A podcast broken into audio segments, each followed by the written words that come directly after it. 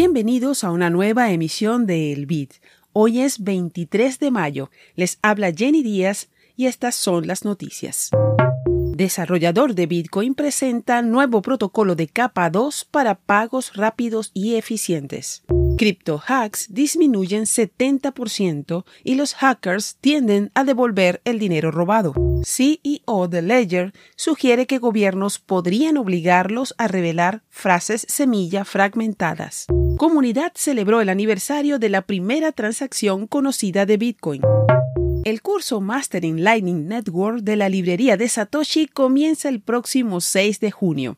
No pierdas la oportunidad de aprender con los mejores. Regístrate en libreriadesatoshi.com.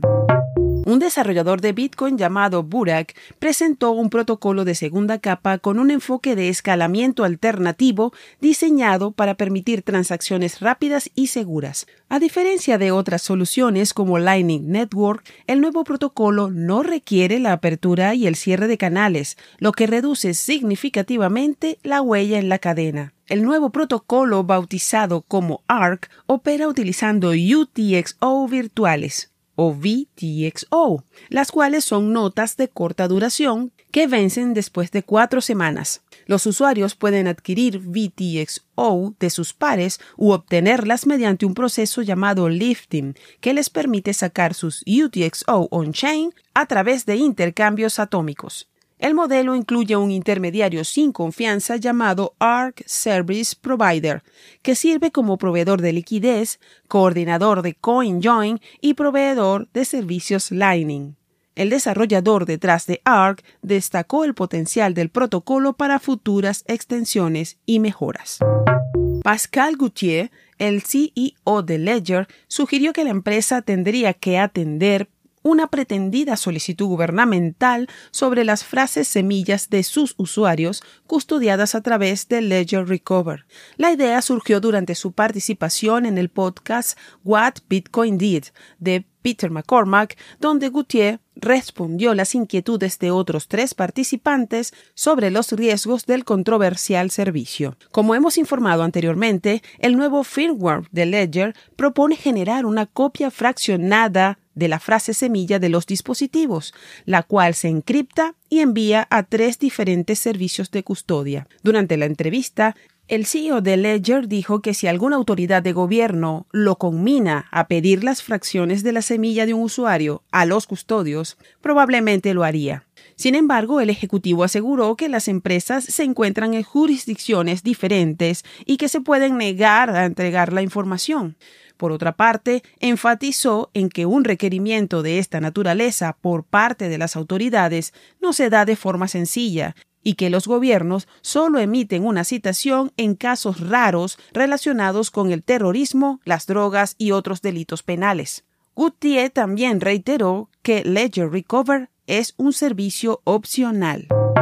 Un informe de TRM Labs reveló que el volumen de activos hackeados a plataformas de criptomonedas disminuyó 70% desde el primer trimestre de 2022. El monto promedio de los hackeos pasó de 30 millones de dólares el año pasado a 10,5 millones en el mismo periodo de 2023. Curiosamente, el informe mostró que este año se aprecia cada vez más una tendencia de los hackers a devolver parte del dinero que roban conformándose con una recompensa de sombrero blanco o white hat de los proyectos explotados.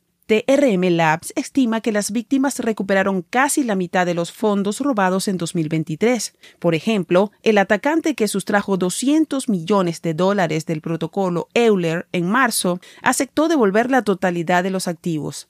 De forma similar sucedió con otras dos plataformas vulneradas que pagaron una recompensa a los hackers a cambio de la devolución de las criptomonedas. Los investigadores atribuyen este comportamiento al cerco regulatorio a estos casos de alto perfil, el cual dificulta el retiro de las criptomonedas robadas. Los miembros de la comunidad Bitcoiner en diversos lugares del mundo celebraron ayer el Bitcoin Pizza Day con la conmemoración de la primera compra documentada de BTC. Imágenes de la celebración en países de Latinoamérica, Europa y África recorrieron ayer las redes sociales, dejando en evidencia que es uno de los acontecimientos globales del ecosistema Bitcoin. El Bitcoin Pizza Day tiene su origen el 22 de mayo de 2010, cuando el desarrollador Laszlo Hanget realizó la histórica transacción. El intercambio involucró 10.000 BTC y dos pizzas. Esta fue la primera vez que Bitcoin fungió como moneda y se convirtió en un sistema de pago real.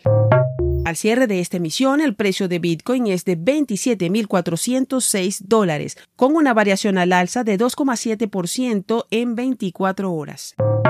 Esto fue el Bit desde la librería de Satoshi, con una producción de Proyecto Bitcoin.